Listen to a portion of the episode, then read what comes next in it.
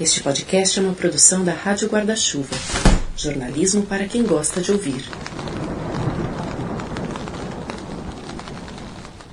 Oi, voltei. Acredite se quiser, já estamos na sexta temporada do podcast. Nos próximos oito episódios, vamos ler o Japão. Eu estou muito ansiosa para as conversas que estão por vir, porque eu tenho lido cada vez mais literatura japonesa mas ainda acho que eu perco muitas coisas pelo caminho por não conhecer a fundo a cultura e os costumes do país.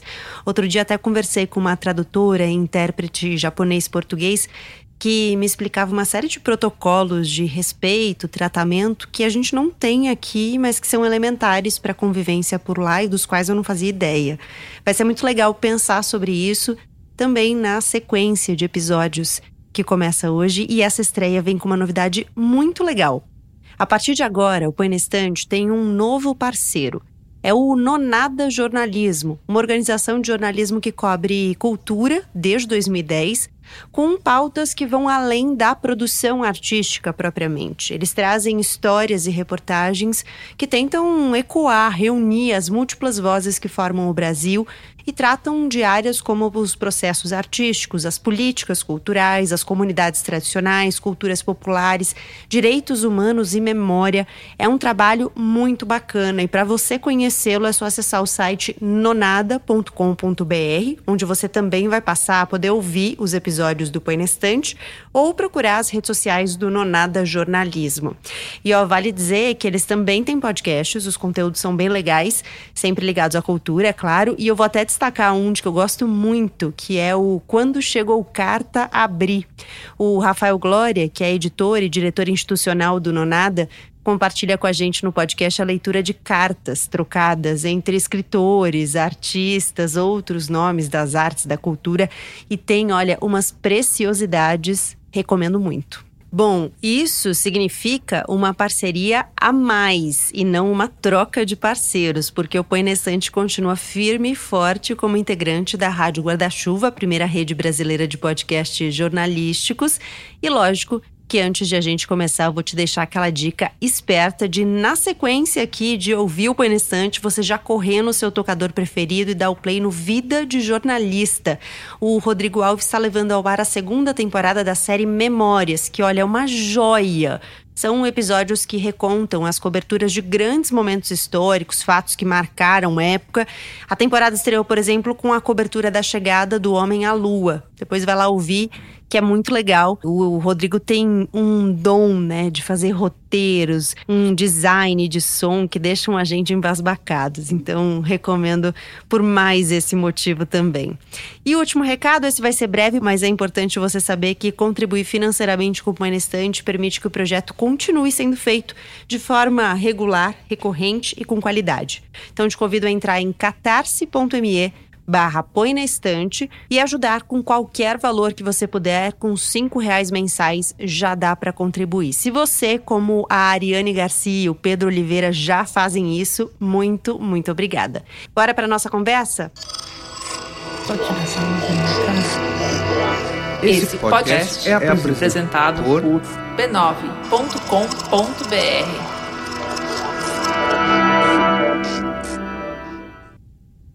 O motivo que levou Tsukuro Tazaki a ser atraído de modo tão intenso pela morte estava claro. Ele foi informado certo dia pelos quatro amigos íntimos de longa data. Nós não queremos mais nos encontrar nem falar com você. De modo categórico, sem margem para concessão, abruptamente. E ele não recebeu nenhuma explicação de por que estava recebendo uma intimação tão dura. Ele também não se atreveu a perguntar. Os quatro foram seus grandes amigos da época do ensino médio, mas Tsukuro já havia deixado a cidade natal e estudava em uma faculdade de Tóquio. Por isso, mesmo sendo expulso desse grupo, não haveria nenhuma consequência negativa em seu cotidiano. Não havia risco de deparar com eles na rua e se ver em uma situação embaraçosa, mas isso era sob o ponto de vista lógico. Justamente pela longa distância que separava Tsukuro dos quatro, a sua dor, pelo contrário, intensificou-se e se tornou mais premente. A alienação e a solidão se transformaram em um cabo de centenas de quilômetros e um enorme guindaste o puxava impetuosamente. Por meio desse fio tenso, ele recebia dia e noite mensagens praticamente indecifráveis. Como vento intenso que sopra entre as árvores, esse ruído ferroava seus ouvidos de modo entrecortado em intensidades diferentes. Os caminhos às vezes entortam e a gente para na curva, mas depois o fluxo segue e a gente aprende a percorrer os novos trajetos. Tsukuro Tazaki achou que a vida seguiria por um rumo, mas foi surpreendido pela rejeição do grupo de amigos do ensino médio. O vínculo íntimo e profundo que os cinco compartilhavam enquanto viviam em Nagoya se desfez de repente e sem explicações. Em Tóquio, onde foi fazer faculdade, Tsukuro Tazaki, o único dos cinco a não carregar no nome uma cor, escondeu a ferida com um tampão e passou 16 anos sem fazer perguntas sobre o passado, ainda que as histórias o acompanhassem diuturnamente. Mas não há tampão que dure para sempre. Uma hora a cola acaba, o tampão desprega e a ferida está lá, semi-aberta. As buscas internas são também as missões de um peregrino. E o incolor Tsukuro Tazaki e seus anos de peregrinação de Haruki Murakami é o tema do episódio de estreia da sexta temporada do Põe Estante, que já começou.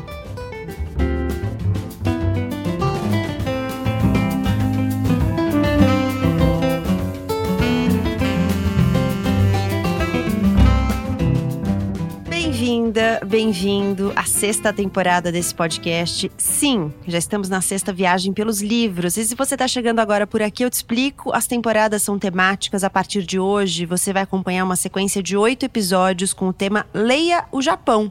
Nós vamos viajar pela literatura japonesa. A cada 15 dias, eu convido duas pessoas a lerem o mesmo livro que eu e a gente se junta para trocar ideias, impressões, questões que a obra nos traga. E hoje, nesse episódio de estreia, para conversar sobre o incolor Tsukuro Tazaki e seus anos de peregrinação do escritor Haruki Murakami.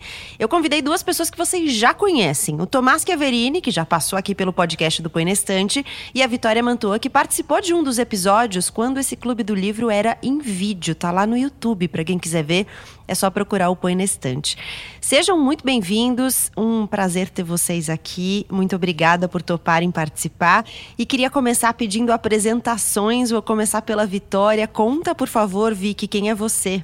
Primeiro, obrigada, Gabi. Adorei o convite e adorei a ideia de, de leitura do livro, fiquei super feliz. Eu sou jornalista de formação, e hoje, basicamente, eu tenho uma livraria no Brooklyn, São Paulo, a livraria do Brooklyn. Minha rotina é basicamente cuidar da livraria e cuidar do meu filho. Tomás. Eu sou jornalista de formação também e de profissão também.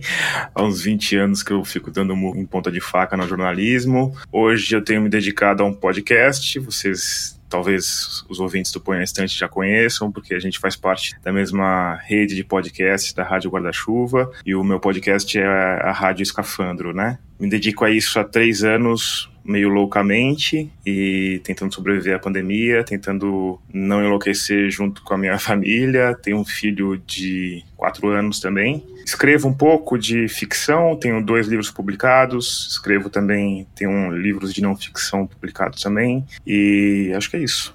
Muito bem. Bom, vamos começar falando da experiência com o livro. Queria saber de vocês se vocês já tinham lido Murakami. Eu escolhi o Murakami para esse episódio de estreia porque ele é um autor japonês muito lido no Brasil, em vários, várias partes do mundo, né? A obra dele está traduzida para quase 50 idiomas, então ele é muito lido em vários países. Inclusive no Japão, no início da carreira dele, ele era, ele era criticado por não ser muito japonês, né? Por ser muito ocidentalizado. Ele teve uma formação nos Estados Unidos, em outras partes também do Ocidente. E eu queria saber se vocês já conheciam a obra dele e que experiência vocês tinham tido, porque eu, particularmente, tive experiências diferentes com obras diferentes dele. Eu era uma leitora muito voraz de Murakami e hoje eu leio menos. Queria saber de vocês como foi esse encontro com o livro. Eu já tinha lido Murakami, né? Eu li o, a trilogia lá, que eu não sei como, como vocês pronunciam. Eu falo 1084, eu já vi que tem gente que fala um quê. Acho que é isso, né? 1084? Eu falo assim também.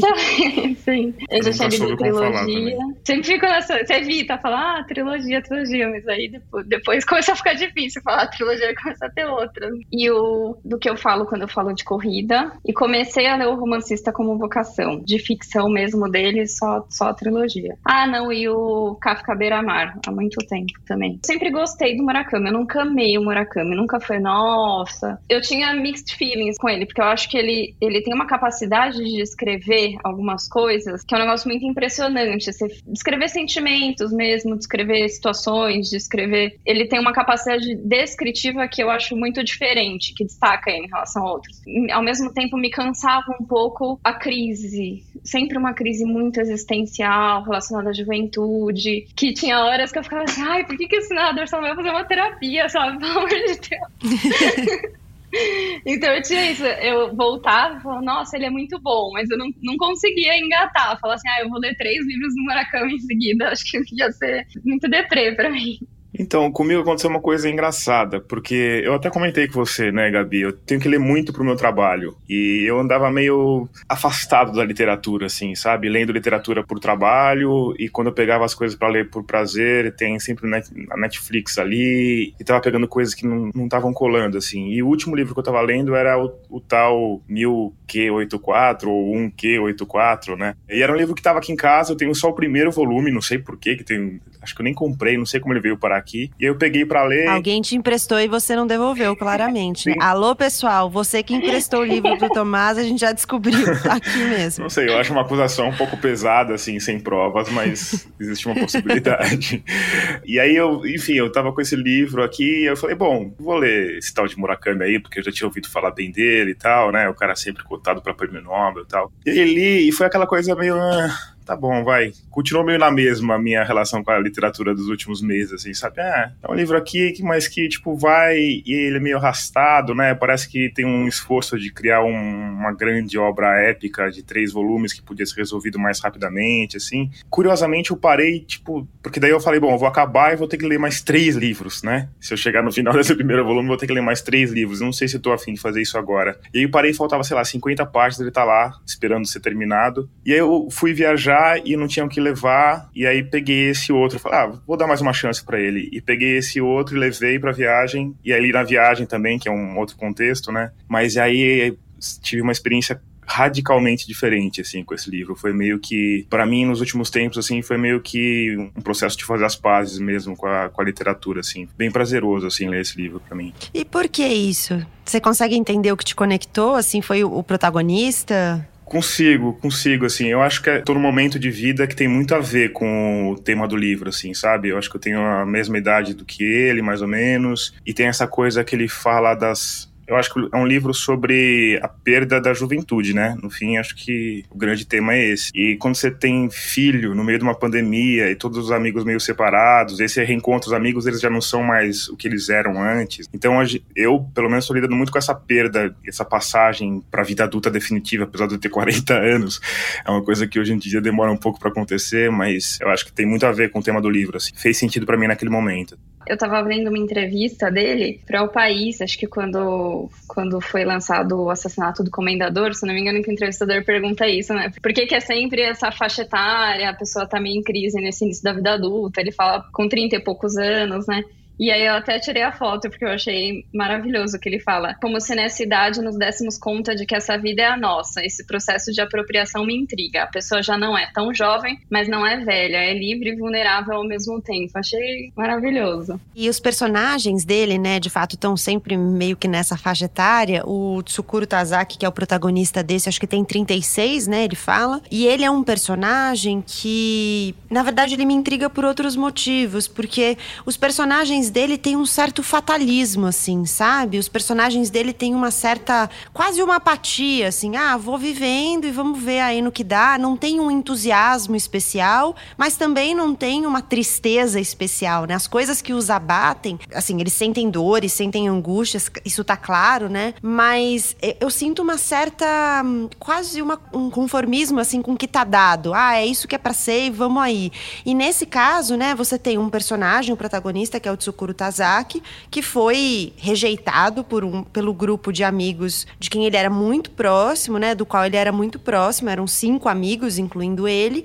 E um dia, um amigo liga e fala: Olha, a gente não quer mais falar com você, a gente nunca mais quer te ver. Ontem, revendo minhas anotações, né, pra gente gravar, eu olhei assim, e aí tem uma parte que ele fala que na hora que o amigo liga, ele não se atreveu a perguntar por quê. E, e aí eu escrevi assim, mas gente, no livro, tipo, como assim?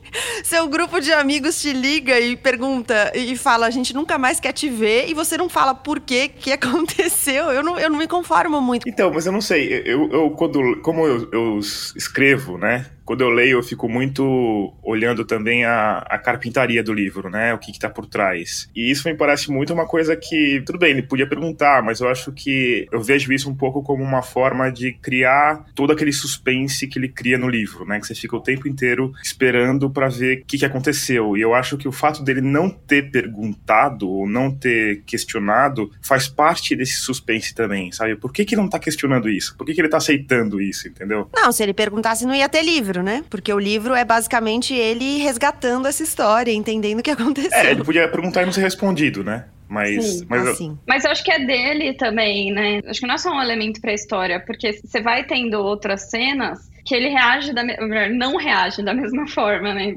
Que ele quer a mesma coisa, sabe? Então, acho que tem um momento que ele vai quebrar, mas assim, bem no final que ele, que ele vai reagir, que ele vai ser mais espontâneo, assim, acho. Você fala, nossa, dá vontade de bater palma pra ele. Tipo, parabéns, é isso aí, cara.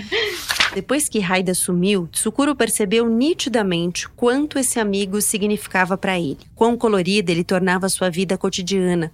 Lembrou com saudades as várias conversas com Raida, do riso dele, leve e tão característico, as músicas de que ele gostava os livros que lia de vez em quando em voz alta, os comentários sobre acontecimentos da sociedade, o humor peculiar, as citações precisas, a comida que fazia, o café que preparava.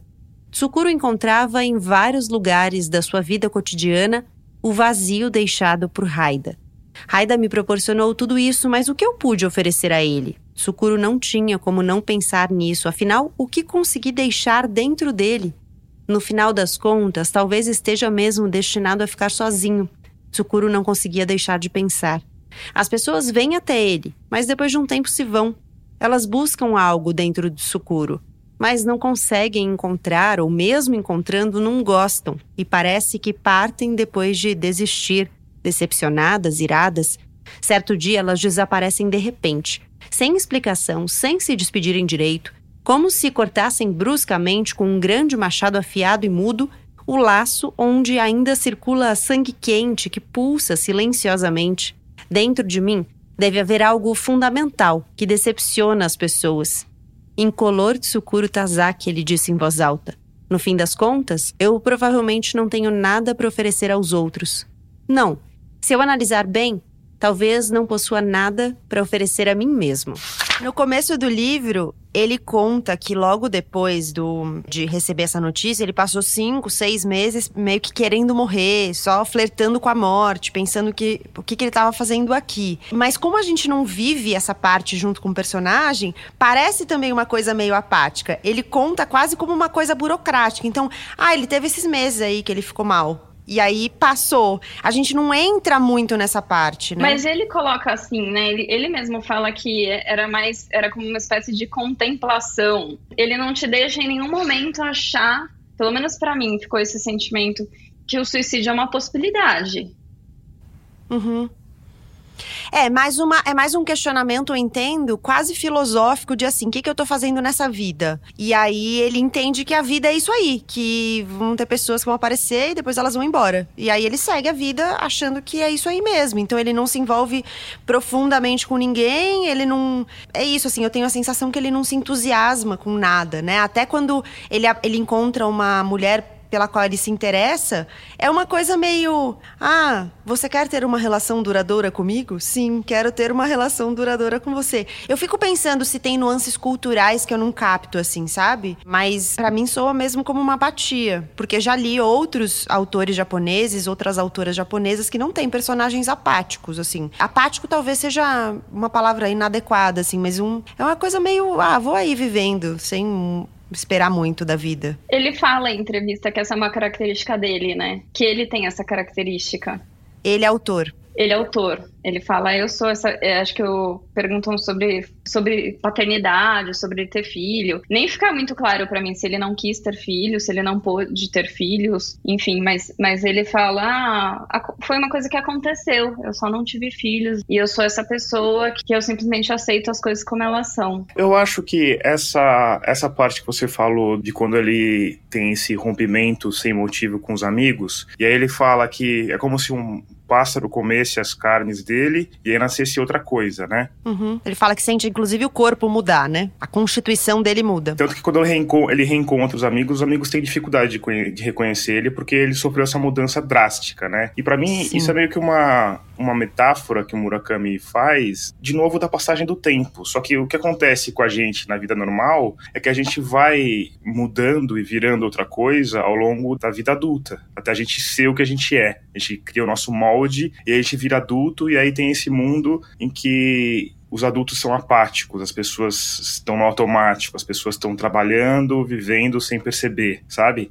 E eu acho que o que é genial que o Murakami faz nesse livro é ele fazer isso em tempos diferentes com os personagens. Então o narrador tem isso numa ruptura. Então você vê, pum, aconteceu. Virei essa pessoa apática que perdeu um monte de coisa, que não é o que ela queria ser. Todo mundo tem um grupo de amigos, esse grupo de amigos sempre vai mudar, você vai sempre ser outra coisa que você achava que você ser. Seus sonhos nunca vão ser exatamente o que você planejou. E pro Tsukuro, isso é feito numa, num rompimento. E aí, quando ele encontra os amigos, eu acho que é o que mais torna esse livro fantástico, é que quando ele encontra os amigos, os amigos você percebe que os amigos também passaram por isso. Só que eles passaram por isso numa velocidade diferente. Então, talvez eles não tenham tido esse trauma, mas eles também estão nessa situação de um pouco de apatia. Tá todo mundo vivendo num, num mundo que eles são, ah, estamos tocando aqui, entendeu? E, e, o mundo de trabalhar tá num lugar que talvez não seja o seu lugar exato e de aceitar esse lugar. E eu acho doido que talvez o Tsukuro, quando ele encontra esses amigos, ele me parece estar numa situação melhor do que eles. Porque ele lidou com essa, com essa perda de uma forma muito intensa, não sei. Talvez ele tenha superado essa perda e os outros amigos não, sabe? Eu sinto, mas eu, eu senti, eu não senti que ele ficou apático com o afastamento.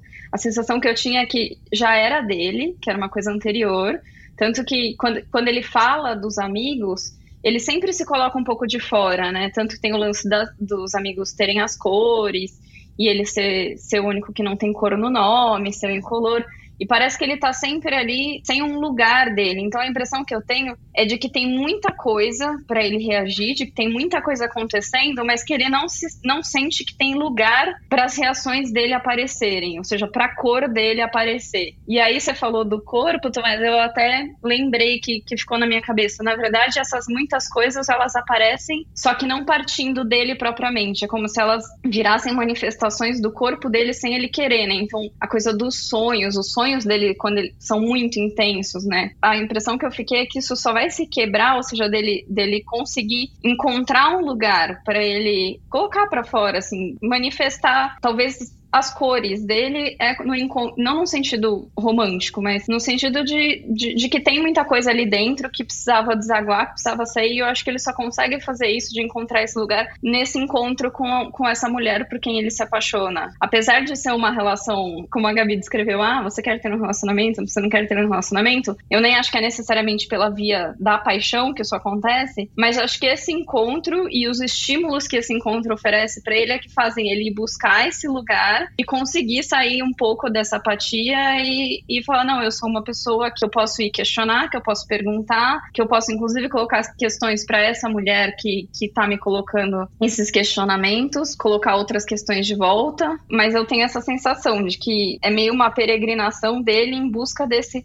desse lugar onde ele consiga se manifestar, não só pela via do corpo, mas, mas de outras formas também. É só fazer uma parte da, da história do, do, do título do livro, sabe? Porque essa peregrinação não tem realmente uma peregrinação, né? anos de peregrinação, não, não passa anos peregrinando. O que, que será que, que, ele quer dizer com isso, né? Ah, eu acho que tem uma peregrinação, né? É uma peregrinação da subjetividade dele, assim. Uma busca é interna. caminhando. É, uma busca interna. Ah. Se nessa hora tivesse uma porta a seu alcance que o levasse à morte, ele certamente a teria aberto sem hesitar, sem precisar pensar muito, como se fosse uma continuação do cotidiano. Mas, feliz ou infelizmente, ele não conseguiu encontrar tal porta em nenhum lugar próximo. Deveria ter morrido naquele momento, Tsukuru Tazaki costuma pensar. Assim, este mundo que existe aqui e agora não existiria mais. Isso lhe parece fascinante. O fato de não existir o mundo do agora, o fato de não ser mais real o que aqui é considerado realidade. O fato de que, assim como ele não existiria mais neste mundo, este mundo também não existiria mais para ele. Mas ao mesmo tempo, Tsukuro não compreendeu de verdade por que nessa época precisou chegar tão perto da morte até o extremo. Havia sim uma razão concreta, mas por que o fascínio pela morte era tão intenso a ponto de envolvê-lo por cerca de seis meses? Envolver, sim, essa é a palavra apropriada. Como o personagem bíblico que foi engolido por uma enorme baleia e sobreviveu na barriga dela, Tsukuro caiu no estômago da morte e passou dias sem ver o tempo passar, dentro de um vazio escuro e estagnado. Ele viveu esse período como um sonâmbulo, ou como um defunto que ainda não se deu conta de que está morto. Acordava quando o sol se erguia, escovava os dentes, vestia a roupa que encontrava por perto, pegava o trem para ir à faculdade e anotava as aulas. Como uma pessoa apanhada por um vento forte que se agarra num poste de luz, ele apenas agia seguindo o cronograma à sua frente. Não falava com ninguém, a não ser que fosse necessário. E quando voltava para o apartamento onde morava sozinho, ele se sentava no chão, encostava-se à parede e pensava sobre a morte ou a ausência da vida. À sua frente, um abismo escuro abria a boca grande que dava diretamente ao centro da terra.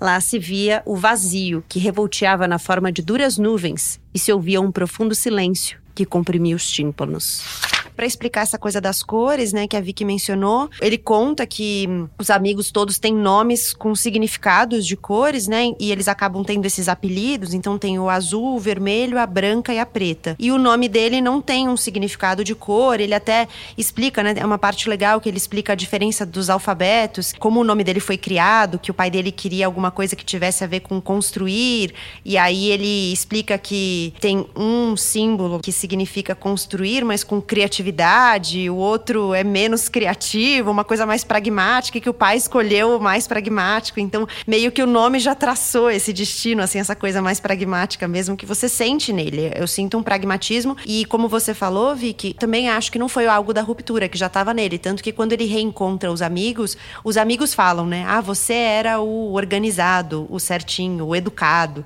Então, ele já era essa figura mais calma, digamos assim, né? Mais é, estável talvez. E os próprios amigos reagem assim: você não sabe mesmo por que, que a gente se separou? E tipo, não, é tipo, por que, que você nunca perguntou? Eles mesmos. É, tipo, faz 16 anos e agora que você vem perguntar, né? É, e vocês foram falando, fui pensando em algumas coisas, assim. Primeiro, essa coisa da construção mesmo, né? O nome dele significa construir, então eu acho que tem uma simbologia aí com as construções que a gente faz ao longo do tempo. E eu entendo essa peregrinação justamente como uma busca interna. E eu fui pensando também nas dinâmicas, né, dos grupos de amigos, como às vezes as dinâmicas dos grupos de amigos, elas são um pouco perversas no sentido de que você vai ali tentando mimetizar os comportamentos dos outros outros para se sentir parte daquilo. E quando você percebe, você está, na verdade, anulando partes suas que talvez sejam importantes, né? E só quando você tem um certo distanciamento do grupo, você consegue perceber o que realmente fazia sentido ali para você naquele grupo de amigos e o que não fazia sentido. Mesmo às vezes em relações que são genuinamente amorosas, é, às vezes a gente assume esses comportamentos, né, de se anular ou de se tentar se encaixar ali para tentar fazer parte. E, e eu também sinto essa sensação que vocês descreveram que acho que a Vicky falou, de hum, tentar fazer parte de algo. Não, ele não fazia sentido. Então ele fala dessa coisa da cor, né? Ah, eu era o incolor Tsukuru Tazaki. Mas eu acho que ele vai entendendo ao longo do livro que apesar de ele ser incolor, ele não é invisível, né? Ser incolor não significa ser invisível. E talvez a peregrinação dele seja um pouco nesse sentido, de entender que mesmo sendo incolor, ele pode se colocar, né? Que a não cor dele é, também tem um espaço no mundo, assim.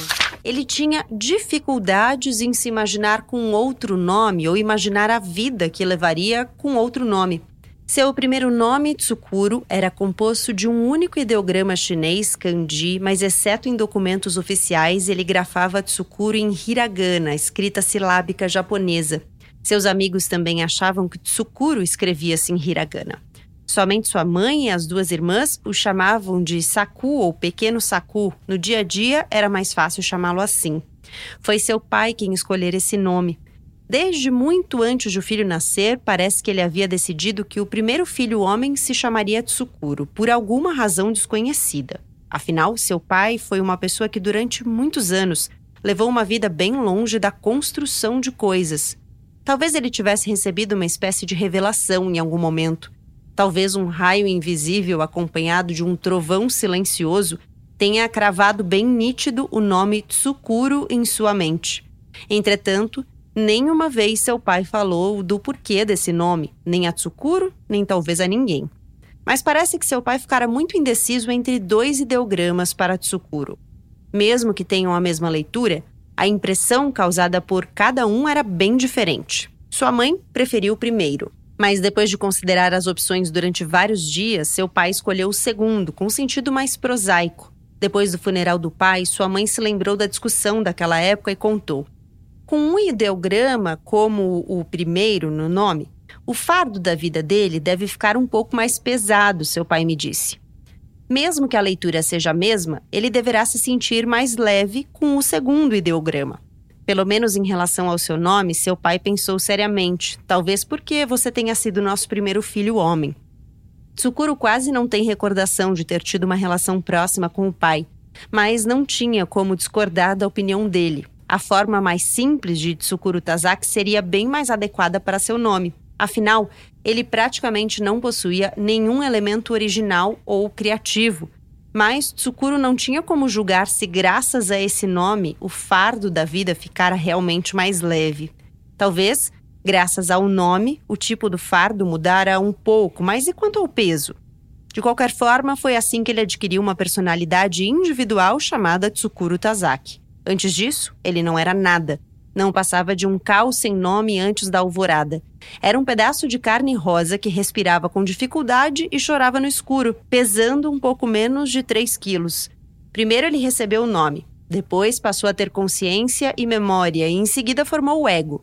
Tudo começara a partir do nome quero trazer alguns temas que aparecem no livro, que eu acho que são temas importantes de a gente mencionar, porque são temas que se repetem muito nas obras do Murakami. Temas e referências, assim, às vezes coisas pontuais, mas que aparecem muito. Bom, o sexo, assim, ter cenas de sexo, ter referências ao sexo, isso é uma coisa que aparece muito nos livros dele. A preferência dos protagonistas, que são esses homens que estão, no geral, na casa aí dos 35, 40 anos, num processo de solidão, muitas vezes, né? A solidão é um tema recorrente na obra do Murakami, por mulheres mais velhas. Então, tão, são vários personagens dele que se relacionam com mulheres mais velhas. Coisa das realidades paralelas. Então, aqui isso entra menos, mas em vários momentos o Tsukuro descreve: ah, é como se tivesse se aberto ali uma fenda no tempo e tivesse um outro tempo acontecendo ao mesmo tempo que eu tô vivendo esse tempo. Então, fica uma coisa meio surreal, mas que você até consegue entender, porque às vezes a gente, pelo menos eu tenho essas sensações de: nossa, será que tem uma realidade paralela em que as coisas estão acontecendo exatamente assim? Será que tem um tempo diferente do tempo que a gente está vivendo? Assim, e esse é um tema que aparece muito nas obras dele, às vezes de forma mais contundente e mais fantástica, né? No próprio 1084, você tem fendas ali, realidades e mundos que estão que, que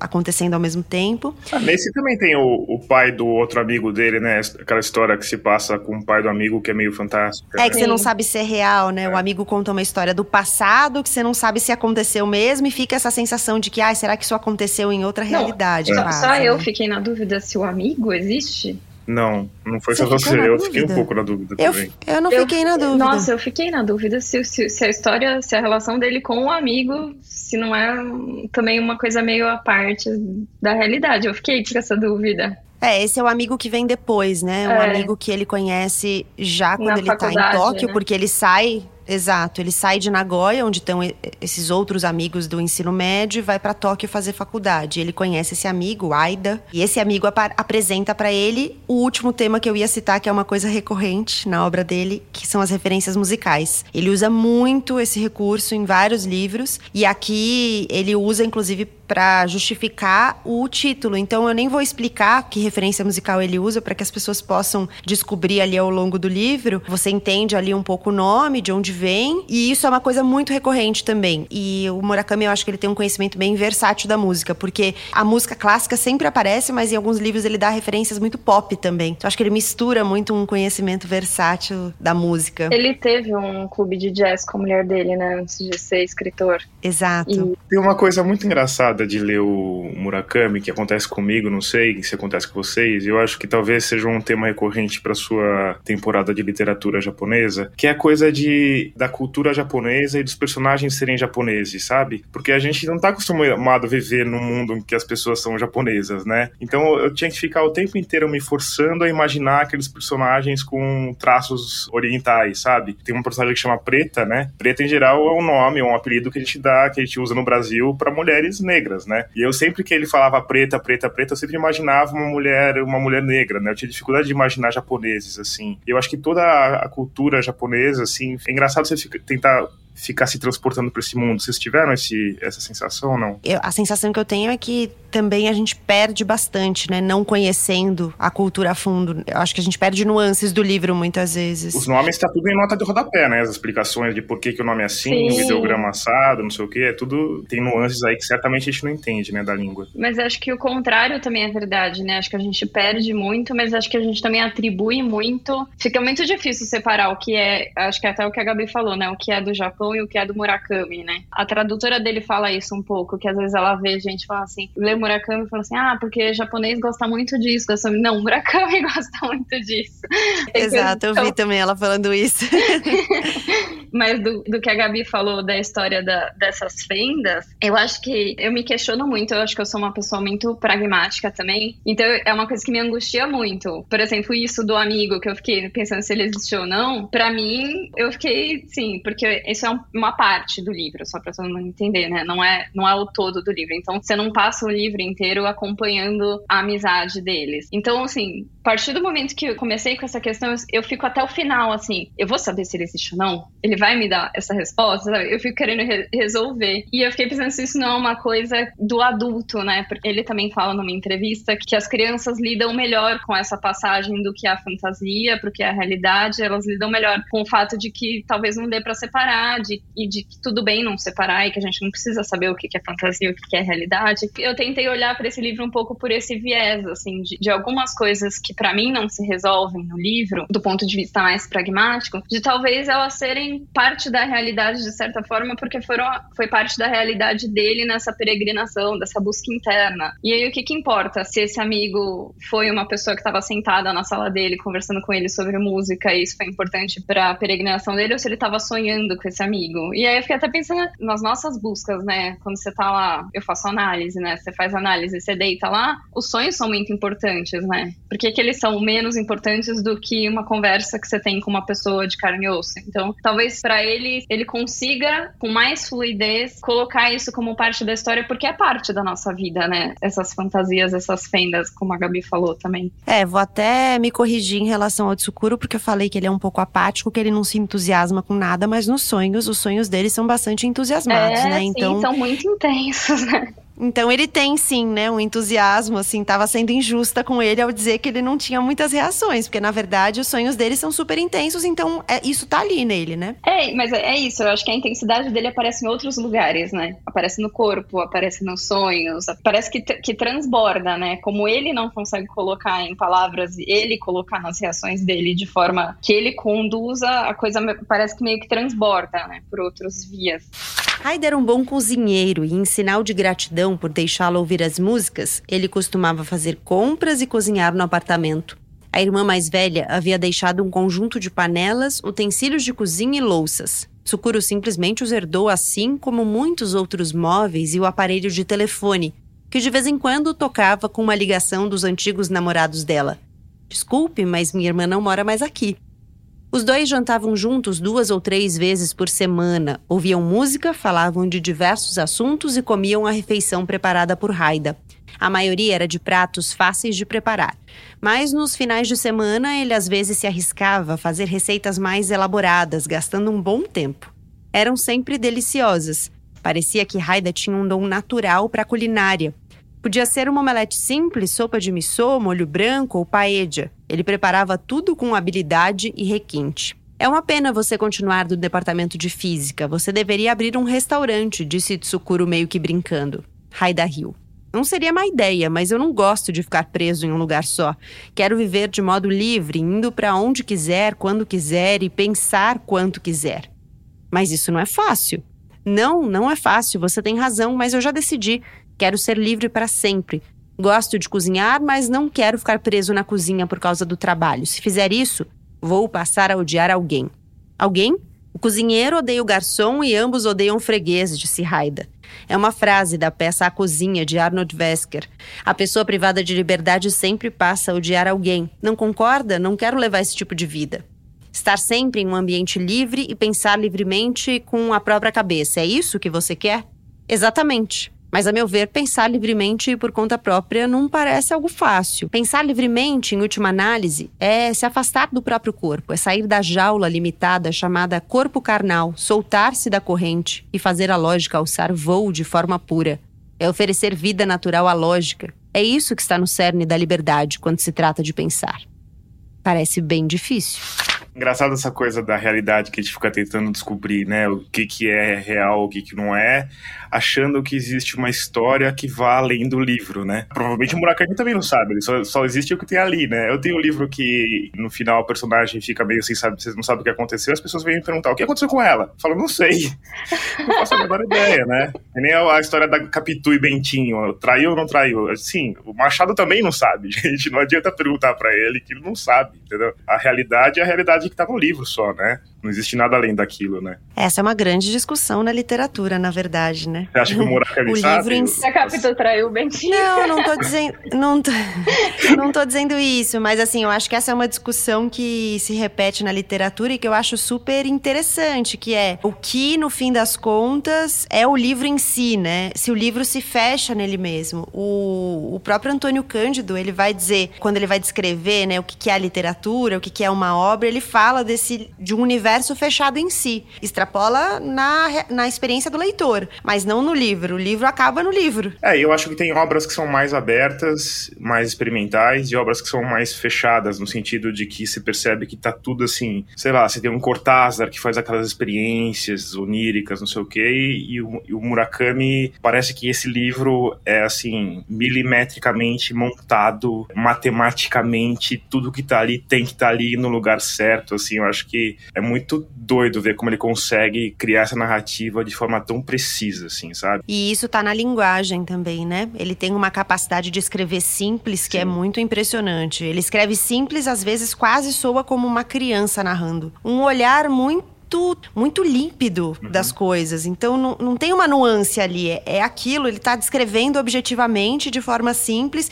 e isso faz com que, inclusive, a leitura seja muito fluida, né? É um livro de 326 páginas, mas que você lê muito rapidamente. Ou pelo menos, para mim, foi um livro que fluiu muito. Inclusive porque tem um suspense, né? Então você quer saber, e aí você quer saber o que, que aconteceu, como é que a história vai se desenvolver e tal, né? Sim. Mas engraçado porque quando a gente começa a saber mais do autor, né? Eu gosto muito. Eu sou essa pessoa que adora saber. Se eu, se eu gosto de mais de um livro do autor, eu gosto de saber do autor, né? Que combina muito, assim. Você lê o livro e depois você vê quem é o Murakami, você fala assim, ah, bateu certinho. Porque ele é muito metódico, né? Falando sobre o processo da escrita, que ele, que, que ele edita, que o livro não sai, assim pronto, que ele escreve, reescreve, volta, corta.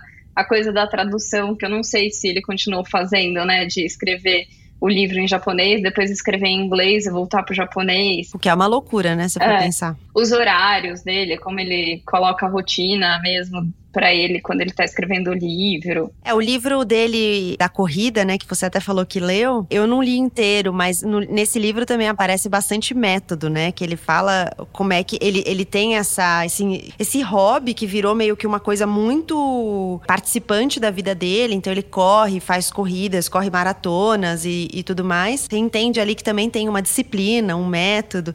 E ele começou tarde, assim, né, tarde que eu quero dizer, não tarde, porque a minha idade, 33 anos, ele começou a correr, mas, mas ele não, não é uma coisa que ele fez a vida inteira, né? Sim. Ele começou com 33 anos e hoje é uma coisa que o acompanha de forma muito disciplinada, inclusive. Você vê o método ali. É, e ele fala que começou por causa da escrita, né? Que quando ele virou escritor, ele achava que ele precisava ter uma disciplina para poder escrever todo dia e, e não queria ficar sedentário, porque ia ficar sentado escrevendo e aí começou a treinar para correr. Mas é isso, parece que leva, né? Pra, parece que vai para tudo essa esse método, essa disciplina. Porque pra você correr uma maratona, você precisa ter muita disciplina mesmo, né? Oh. É meio maluco também. Mas a corrida é uma coisa louca, né? Eu, eu, eu, corro também e para mim é uma coisa muito de oxigenar as ideias, assim. Eu acho que correr e escrever é uma coisa, é uma coisa que combina muito, assim, sabe? Tipo, você tá com um nó na cabeça, você vai dar uma corrida, às vezes destrava, assim. Eu acho que é uma questão de oxigênio mesmo quando eu li que ele começou com 33 anos, né, e que ele também não, não começou a escrever super jovem, aí eu falei, ah, ele tá deu esperança. Eu falei, ainda dá tempo, dá tempo de começar a correr e a escrever.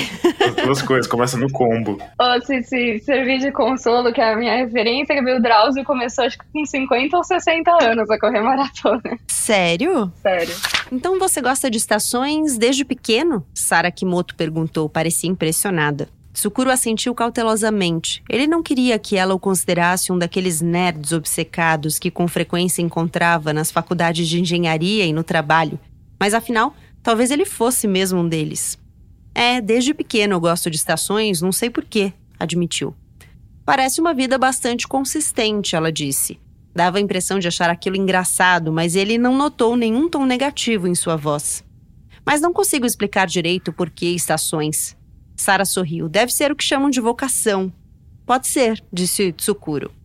Por que será que acabamos chegando a esse assunto? Tsukuro pensou.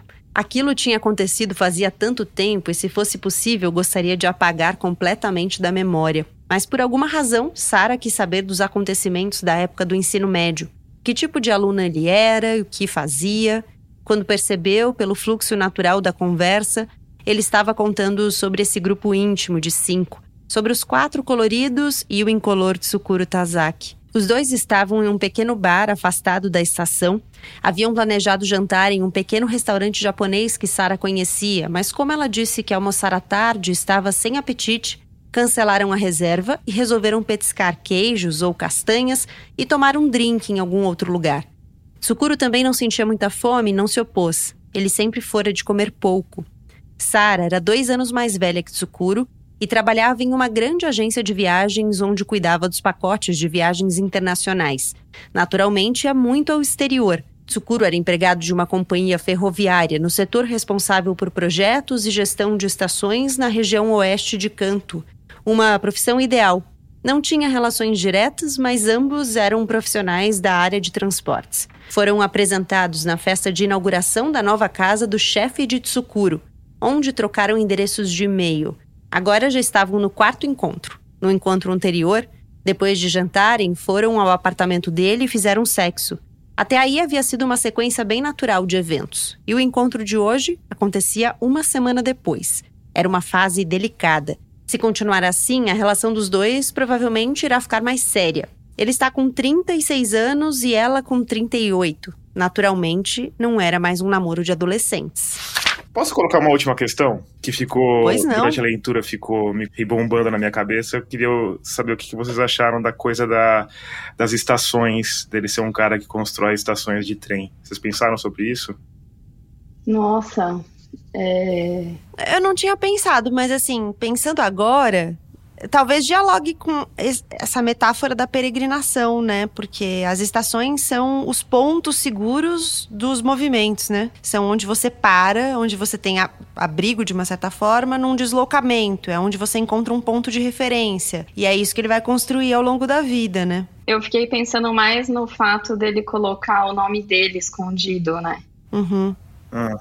Eu, eu, fiquei pensando na coisa do destino, sabe? Da, da, da, estação como um lugar onde os destinos se cruzam, assim e ele ser o cara que. Porque no final ele meio que. A gente, a gente vê a história pelos olhos dele, né? Mas de certa forma tem esses outros amigos que também estão numa situação meio desconfortável na vida, não sei, sabe? E me parece que a aparição dele muda alguma coisa naquelas pessoas também.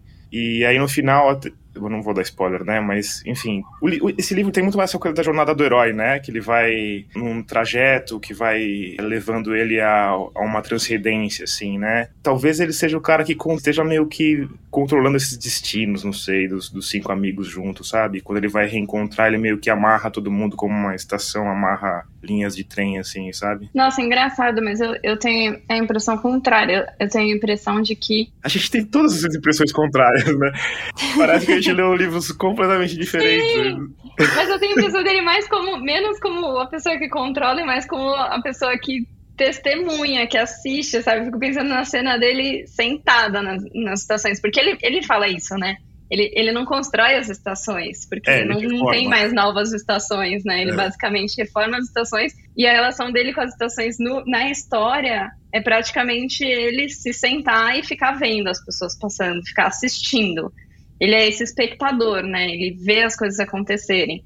E aí eu, eu, fiquei pensando muito na história do nome, porque é isso, né? Então ele quer se colocar, mas ele não consegue se colocar. Então ele vai lá e coloca o nome, nomezinho dele escondido, porque o nome dele não pode aparecer. Ele não pode estar colocado em lugar nenhum, né? Então eu fiquei pensando menos na profissão e mais na relação pessoal dele com as estações. Mas ao mesmo tempo, eu acho que na história ele acaba se mostrando alguém que, por mais que esteja ali como espectador, ele recebe aquilo que acontece e vê com todo o pragmatismo que lhe cabe o que, que ele vai fazer com aquilo pensando até nas estações como um símbolo disso, é isso, né? Ele não vai construir novas estações, porque não tem novas estações sendo feitas, as estações já estão dadas, e ele vai pegar as estações que já existem e vai reformá-las. Então ele vai encontrar algo que já está pronto, que já foi colocado no caminho dele daquele jeito e vai ver o que, que eu vou fazer com isso. E botar que, é o que ele acaba dele, fazendo. Né? É, ele, ou seja, ele é um agente ativo no fim das é. contas, né? Apesar de parecer só um espectador. Mas eu achei que ele, que ele é um processo para ele romper, né? Eu não acho que ele é essa pessoa que tá o tempo todo ativo, né? A minha interpretação é de que a peregrinação dele é justamente para chegar nesse ponto em que ele consegue tomar minimamente as rédeas da se colocar, é, mas a, a, jornada do herói, se a gente for pegar a jornada do herói clássica, ela é sempre assim. O herói nunca tá pronto, né, pra aventura. Tem sempre a recusa, a recusa do chamado, né? Sim. Então, e aí tem, sei lá, a namorada dele é o, o velho sábio, né, que aponta o caminho. Tem, o herói sempre fica relutante, aí ele vai, e ele aceita, e aí ele percorre esse caminho. E eu acho que, por mais que ele tenha essa coisa meio apática, no final ele percorre esse caminho e chega num lugar diferente, sabe? Até o percorrer esse caminho é meio apático, né? Porque é, assim, ele é. percorre é. porque ele é praticamente obrigado a percorrer. É, mas ele, mas ele chega no final em algum lugar, né? Sim, Sei, sim. acho. É, mas eu acho que ele chega num lugar novo, mas ele chega num lugar novo ainda com permanências, né? Mantendo coisas do lugar antigo. Porque, só para lembrar, quem tá narrando não é o, o, protagonista, né? Não é o Tsukuro. É um narrador que narra em terceira é pessoa. É e esse narrador, ele tem spoilers. Ele sabe o que vai acontecer no futuro. Então ele tá narrando no presente, mas em determinados momentos ele te dá umas pistas. Ele, ele te joga umas coisas assim. Ah, e essa caixa continua lá até hoje. E esse, esse disco continua lá até hoje. Coisas que ele, ele tá te dizendo: ó, eu já tô aqui lá na frente, tô te narrando no presente, mas eu já tô aqui na frente e eu sei o que vai acontecer. Então eu acho que tem pontos de permanência. Então eu acho que ele vai chegar num novo lugar, mas ele não rompe totalmente. Que no fim das contas eu acho que é bastante factível com a vida, né? Sim. A gente vai é. nessa nossa peregrinação, mas a gente é. nunca rompe totalmente com o lugar de onde a gente saiu, porque no fim das contas a gente sempre leva lugares antigos para os nossos lugares novos, ou pedaços dos lugares antigos dos lugares novos, né? É. Algumas coisas que, que me chamaram muita atenção no livro. Primeiro, aquele o sonho em que ele supostamente conhece o sentimento do ciúme. Achei assim uma descrição impressionante. O sonho em si nem é que ele tem uma história muito elaborada, mas assim a capacidade do Murakami de descrever um sentimento como o ciúme a partir daquela cena eu achei muito impressionante. E os diálogos que ele constrói no, no livro são sensacionais, assim. Você termina cada diálogo, né? E você fica, nossa, que, que foi essa conversa, sabe? E essa narração em terceira pessoa também, que a Gabi falou, é uma narração muito hábil, porque é uma narração que está sempre perto do Tsukuro e que de vez em quando muito. entra na cabeça dele e aí você não está mais na terceira Sim, pessoa, você tá em primeira pessoa, né? Para de ser o narrador e vira ele e volta a ser narrador e você nem percebe o que aconteceu ali, mas dá uma proximidade absurda, né, do, do personagem, assim. A escrita dele é muito precisa, assim, muito impressionante. Azul encolheu novamente os ombros largos. Pelo menos entre a gente você era o mais bonito. Dá para dizer que meu rosto tem peculiaridades, mas parece o de um gorila, e vermelho, sem dúvida, era um típico crânio de óculos. O que eu quero dizer é que dentro daquele grupo, cada um desempenhava até que bem o seu papel. É claro, enquanto ele durou. Você quer dizer que a gente desempenhava conscientemente um papel? Não, acho que não fazíamos tão conscientemente assim, mas acho que todos tinham uma vaga ideia da posição que ocupavam no grupo, disse Azul. Eu era o atleta animado, vermelho intelectual de mente brilhante, branca a linda donzela e preta a comediante perspicaz. Você era um menino bonito e educado. Sukuro pensou a respeito. Desde aquela época eu me via como uma pessoa vazia, sem cor, sem peculiaridade. Talvez esse tenha sido o meu papel naquele grupo, ser vazio. Azul fez uma cara de dúvida. Não entendi direito qual é o papel de ser vazio. Um recipiente vazio, um pano de fundo incolor, sem nenhum defeito visível, nenhuma qualidade notável. Talvez uma pessoa assim fosse necessária no grupo. Azul balançou a cabeça. Não, cara, você não era vazio, ninguém pensava assim. Como posso dizer, você tranquilizava os nossos corações. Tranquilizava os corações de vocês? Sukuro perguntou surpreso. Como música de elevador? Não, não é isso, não consigo explicar direito, mas só de você estar ali, nós conseguíamos ser nós mesmos, naturalmente. Você não era de falar muito, mas vivia com os pés firmes no chão e isso proporcionava uma espécie de estabilidade tranquila ao grupo. Como a âncora do navio, depois que você saiu, percebemos isso claramente, que precisávamos da sua presença. Não sei se foi por causa disso, mas depois que você partiu, de repente o grupo se separou. Tsukuru permaneceu calado, sem saber o que falar. Vamos lá. Considerações finais, essa é a hora. Calma, já já a gente faz um pós-créditos com spoilers. Agora é a hora das considerações finais. Tá. O Murakami é um, é um, escritor que me impressiona muito por essas coisas que eu, que eu acabei de mencionar, assim. Que a habilidade dele de contar histórias de um jeito que eu sempre, eu sempre fico pensando, avaliando como seria se esse, se esse livro fosse um filme. E eu acho que é, seria muito difícil para um filme capturar as coisas que são mais impressionantes nesse livro. A coisa dos sonhos, a coisa de como ele, como ele vai da, da realidade para a fantasia e volta, e às vezes você fica sem saber o que, que é cada coisa.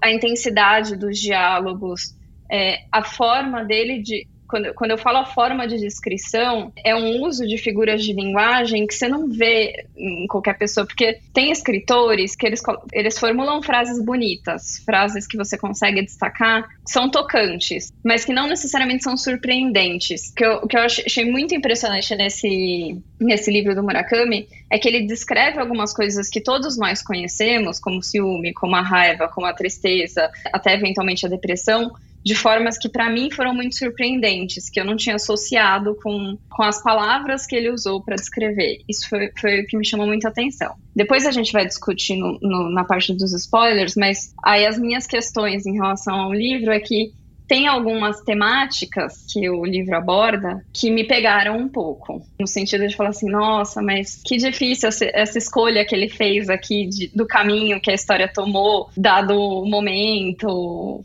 momento que foi escrito, o, o momento que a gente vive, embora não, não seja um livro tão recente, mas, mas é isso 2013, vai, né? É, mas isso vai ficar mais claro, acho que na parte dos spoilers. Mas assim, não é um livro que eu terminei confortável, é um livro que eu terminei assim, nossa, conseguiram reconhecer que, que é um livro muito bom, mas ao mesmo tempo angustiada com algumas questões. É, eu também acho que ele escolhe alguns temas para colocar, para justificar a história e tomar o rumo da história. Para mim também são temas muito caros e eu acho que são temas delicados de tratar, assim.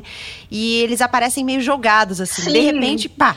Mas a gente vai falar disso já no pós-créditos para quem quiser ficar, quem quiser já ter lido o livro ou quem não se importar com spoilers. Tomás, deixe suas considerações aí. Não, eu acho que concordo com tudo que a Vitória falou pela primeira vez. Brincadeira, não, concordou várias Não, eu, eu, acho, eu acho que a beleza do livro tá justamente nessa coisa que eu já falei um pouco, que é a, a passagem do tempo, né? Como ele registra a passagem do tempo, como esse tempo muda os amigos e como tem esse intervalo entre o tempo que eles passaram do tempo que eles passaram separados, né, 16 anos, né, esse reencontro é uma coisa muito porque ninguém é mais o que era, né. Ao longo da narrativa a gente tem um pouquinho de esperança que, ah, eles vão se encontrar e vão voltar a ser amigos, sabe? Esse grupo vai voltar a ser o que era, eles vão voltar a ser amigos, vão ser amigos de um jeito diferente.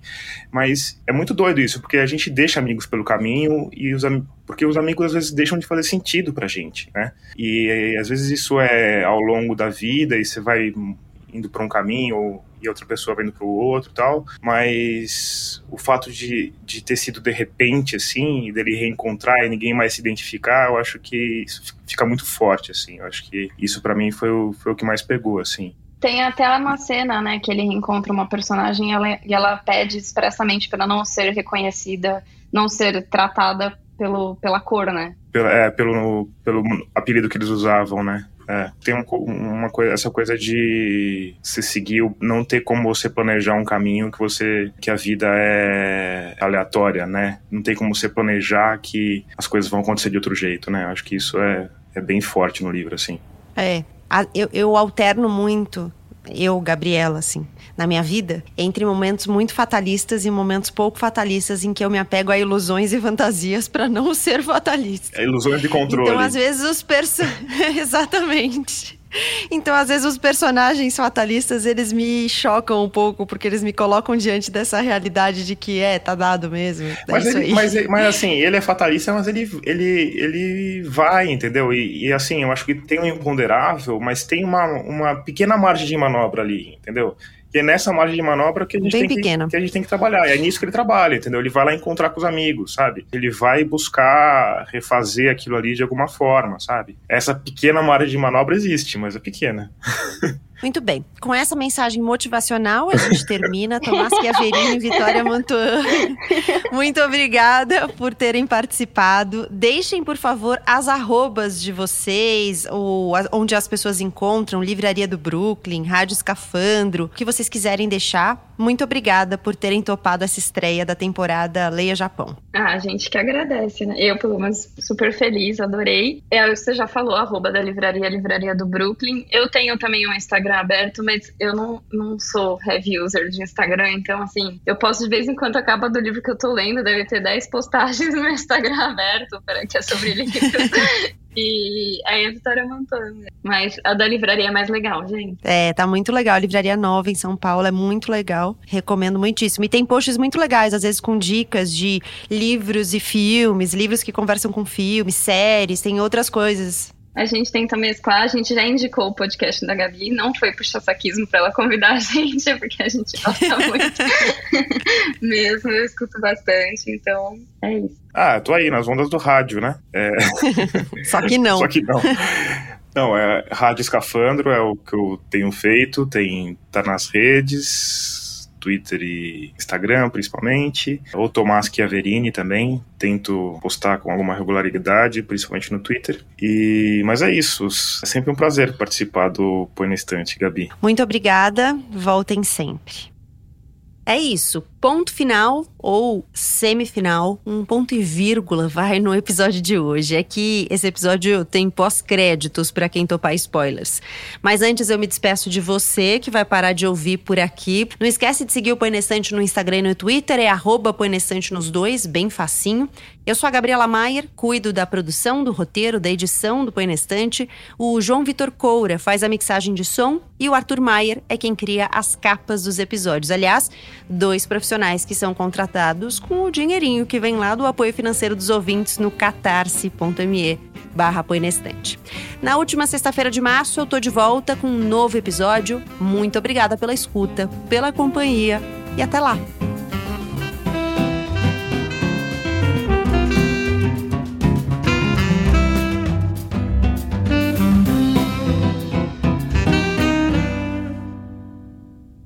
Bom, Agora é para você que não se importa com spoilers ou você que já leu o livro e topa seguir essa conversa com a gente por mais uns minutinhos pra gente falar desses pontos que são pontos chave para a história, mas que, enfim, se a gente colocasse isso no meio da conversa, ia talvez estragar a experiência de descobrir essa busca do Tsukuru Tazaki por conta própria, né? Quando eu falei, né, lá atrás na conversa que tem dois temas que me são muito caros, que ele meio que joga assim, aparecem de um jeito que talvez seja um pouco é, pegue um pouco as pessoas é o, o, estupro propriamente, né, que é a justificativa para os amigos não falarem mais com ele. Uma das integrantes do grupo diz que foi estuprada por ele e apesar de os amigos acreditarem que não foi, eles se afastam mesmo assim. É uma loucura isso. Mas a própria reação eu, dos eu... amigos é, é, é, um negócio que pega muito, né? Mas, mas desculpa, é. termina depois, depois. Não, eu ia falar e o aborto, né? Que depois a, a preta conta que a branca teve um aborto. Na verdade, ela cogitou cogitou fazer um aborto, depois escolheu, quando engravidou por consequência do estupro, ter a criança, né, ter o filho,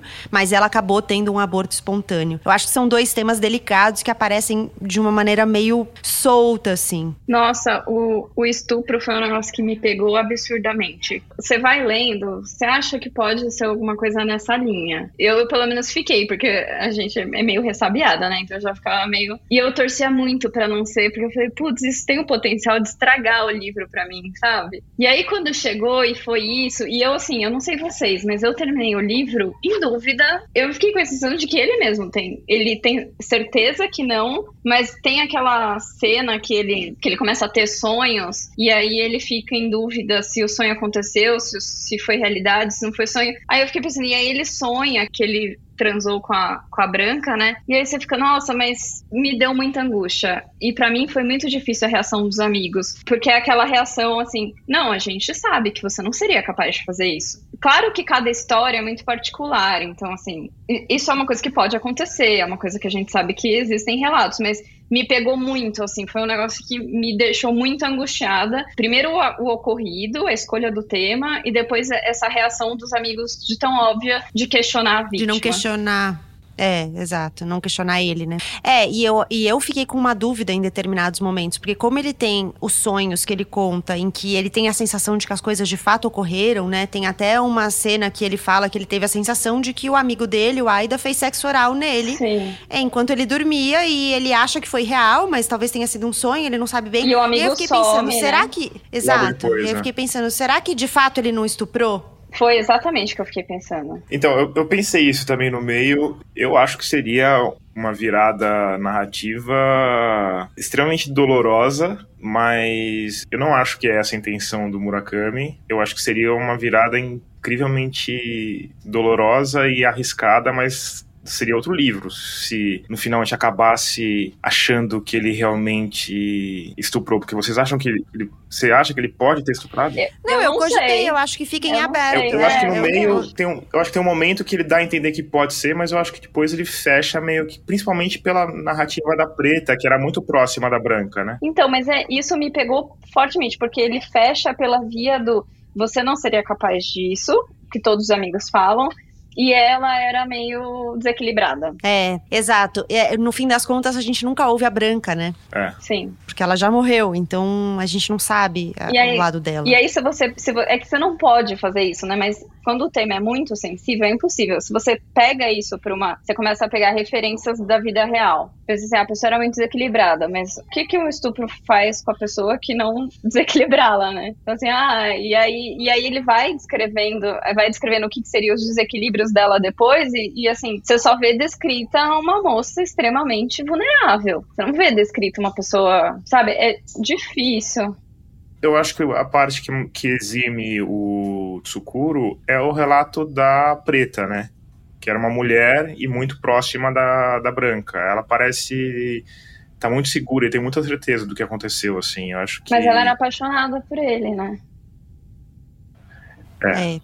Eu também acho que não é um relato isento. E assim, é, tem, para mim também foi um grande incômodo isso no livro.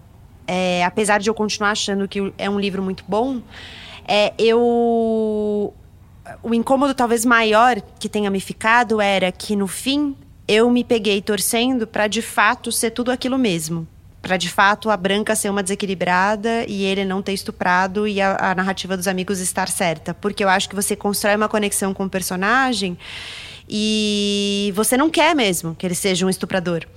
E aí eu me peguei nesse lugar. E isso me incomodou muito. De falar, ai meu Deus, tomara que ela seja mesmo uma louca, entendeu? É, de eu talvez também passar um pano e desacreditar, sabe? Tanto que você, eu não sei você, mas eu ficava, eu fiquei esperando para ver assim, quais que são os relatos para ver se ela era louca mesmo, para inventar é. ele. E aí eu fiquei Exato. muito decepcionada quando chegou nos relatos dela, ela falou assim: "Nossa, mas não, não. Ah, ela mudou de cidade. Ela ficou estranha. Ela ficou triste." Ela, ela, ela, aí o, o, eu nem lembro qual era a cor dele, que ele falou assim, ah, ela não era mais, não ficou mais tão bonita, ela era, Aí é tipo, nossa, mas cadê a louca, sabe? Que é, a ponto de inventar um. Pra mim foi, foi tenso. E o pior é que eu acho que o Murakami, enquanto impressão, né, enquanto escritor, para ele, talvez isso não fosse o mais importante da narrativa. O estupro, ah, para é. ele, acho que era só é. um meio dele, dele contar essa história da busca do personagem por ele mesmo aí que entra a questão do mundo que você vive, né? Assim, você escolheu um estupro, sabe? Num, num mundo em que a gente uhum. tem muito machismo ainda, uma sociedade super conservadora, difícil, né? Então, mas é, é, louco, né? Como de onde a gente lê faz diferença. Porque eu li esse livro logo que foi lançado e isso não me incomodou tanto como, quanto me incomodou agora. Foi uma coisa que ficou como ah, uma angustiazinha ali, mas não me incomodou como agora. Agora foi outro nível de incômodo. É, e para mim, como homem, não incomodou tanto quanto para vocês, como mulheres. Eu, mas eu tenho essa dúvida, né? Se, o quanto faz o quanto a gente não rouba da literatura quando a gente exige, de certa forma, que ela haja segundo alguns padrões. A gente cria uma expectativa de que ele seja mais cuidadoso ao falar de um estupro. Mas o quanto a gente não deixa de ver história. Só que eu sempre fico naquela situação.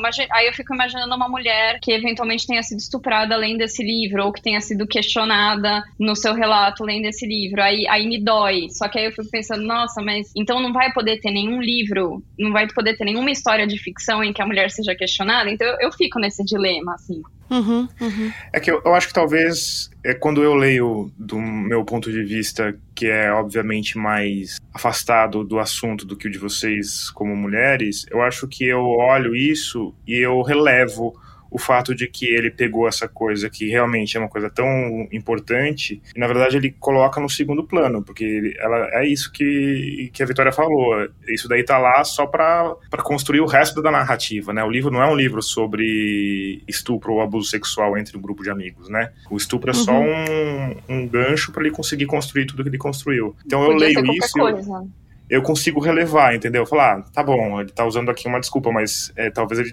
devesse, não devesse ter usado um tema tão delicado como uma desculpa, né? Agora que vocês falam, me parece, faz sentido para mim, sabe? A outra coisa que me pegou, que é spoiler, é a não resolução da história do Aida. O Raida, não sei como que fala, mas porque ele. Porque a gente chega num ponto da história que justamente ele sai dessa situação de mais apatia, entre aspas, e vai questionar os amigos, né? E aí eu, e ficou, ficou na minha cabeça por que ele não faz isso com o Aida, se é, se é que ele existe, né? Tipo, porque é a mesma história. Ele some. Também tá relacionado ao sexo. Por isso que ficou mais na minha cabeça de que talvez ele não exista, de que talvez eles sejam um símbolo dessa história. Mas o Aida ele procura, né? Ele procura o Aida, ele vai na faculdade, ele acha. Não, o cara fala que... que... ele se mudou, mas ele não vai atrás, não. O cara só fala assim: ah, o Aida foi embora, ele, ele levou os pertences dele, ele se mudou. E assim, ele ficou muito tempo convivendo. Aí ele não, não vai atrás, não vai na casa do cara, onde o cara morava. Ele sabia a cidade onde o cara morava, né? Vai ter que esperar 16 anos, arrumar outra namorada que fala, é, vai lá atrás dele!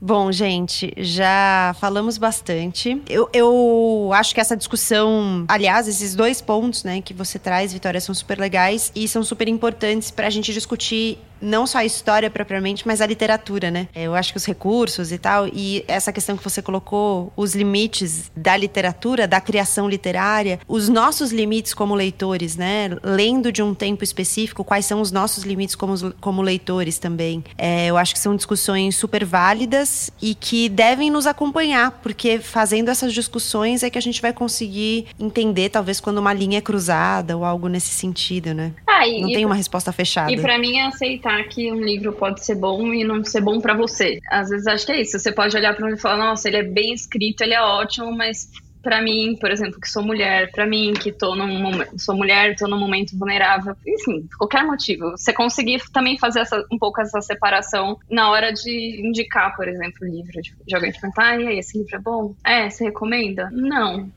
Depende. Não é, não, é, não é o caso desse, eu acho que eu até recomendo esse, mas, mas consegui, assim, aceitar que nem todas as reações pessoais também são algo absoluto, né, sobre a literatura, sobre o livro. Não, eu acho que eu concordo com, acho que, eu, acho que é isso mesmo, acho, e eu acho que no 1Q84 ele também tem coisas um pouco que você fala, ah, isso daqui é um pouco machista. Eu lembro da obsessão dele com os peitos de uma, de uma das personagens, assim, é uma coisa que para mim foi, meu, chega, né?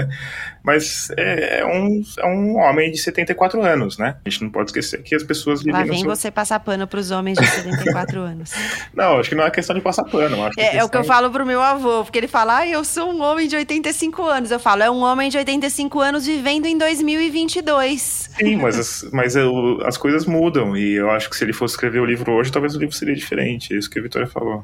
É, pode ser. É isso, gente. Obrigada. Obrigado, Gabi. Obrigada, obrigada, Gabi. Antes, quero deixar claro que eu não fiz nada de errado com a Branca, ou melhor, com a Yuzu. É claro que eu sei disso, ela disse e parou de esfregar o rosto. Você não ia estuprar a Yuzu, é óbvio. Mas no começo você acreditou no que ela disse, assim como o azul e o vermelho. Ele balançou a cabeça. Não, desde o começo eu não acreditei nisso. Não sei o que o azul e o vermelho pensaram, mas eu não acreditei. É óbvio, não é? Você nunca seria capaz de fazer isso. Então, por quê? Por que não me levantei para defendê-lo? Porque acreditei nas palavras da Yuzu e expulsei você do grupo, é isso? Sukuro fez que sim com a cabeça. Porque eu tinha que proteger a Yuzu, disse Eri. E para isso, eu realmente tinha que cortar você. Na prática, era impossível defender você e proteger a Yuzu ao mesmo tempo. A única opção que eu tinha era aceitar 100% um dos dois e cortar 100% o outro. O problema psicológico dela era grave a esse ponto, é isso? É, o problema psicológico dela era grave a esse ponto. Falando claramente, o estado dela era crítico. Alguém tinha que protegê-la integralmente e esse alguém tinha que ser eu. Você poderia ter me explicado isso. Ela balançou a cabeça devagar algumas vezes. Para ser franca, não tínhamos condições de fazer isso naquela época. Sukuro, me desculpe, mas podia fingir por um tempo que você estuprou a Yuzu? Você tem que fazer isso agora. Yuzu está um pouco estranha e por hora temos que resolver esse problema. Depois vamos dar um jeito, mas aguente um pouco, vamos ver, pelo menos por uns dois anos. Isso não podia sair da minha boca. Sentíamos muito, mas tínhamos que fazer você se virar sozinho. O momento era crítico a esse ponto. Além do mais, não era mentira que Yuzu tinha sido estuprada. Tsukuro se assustou, fitou o rosto de Eri. Por quem? Eri balançou a cabeça de novo. Não sei por quem. Mas o fato é que ela tinha sido obrigada a ter uma relação sexual com alguém, provavelmente à força, porque ela estava grávida. E ela afirmou que foi você quem a estuprou. Disse claramente: foi Tsukuro Tazaki. E descreveu como tinha acontecido de forma realista e em detalhes, a ponto de nos deixar deprimidos. Por isso, não tínhamos outra opção senão aceitar totalmente a versão dela, mesmo sabendo no fundo que você não seria capaz de fazer isso.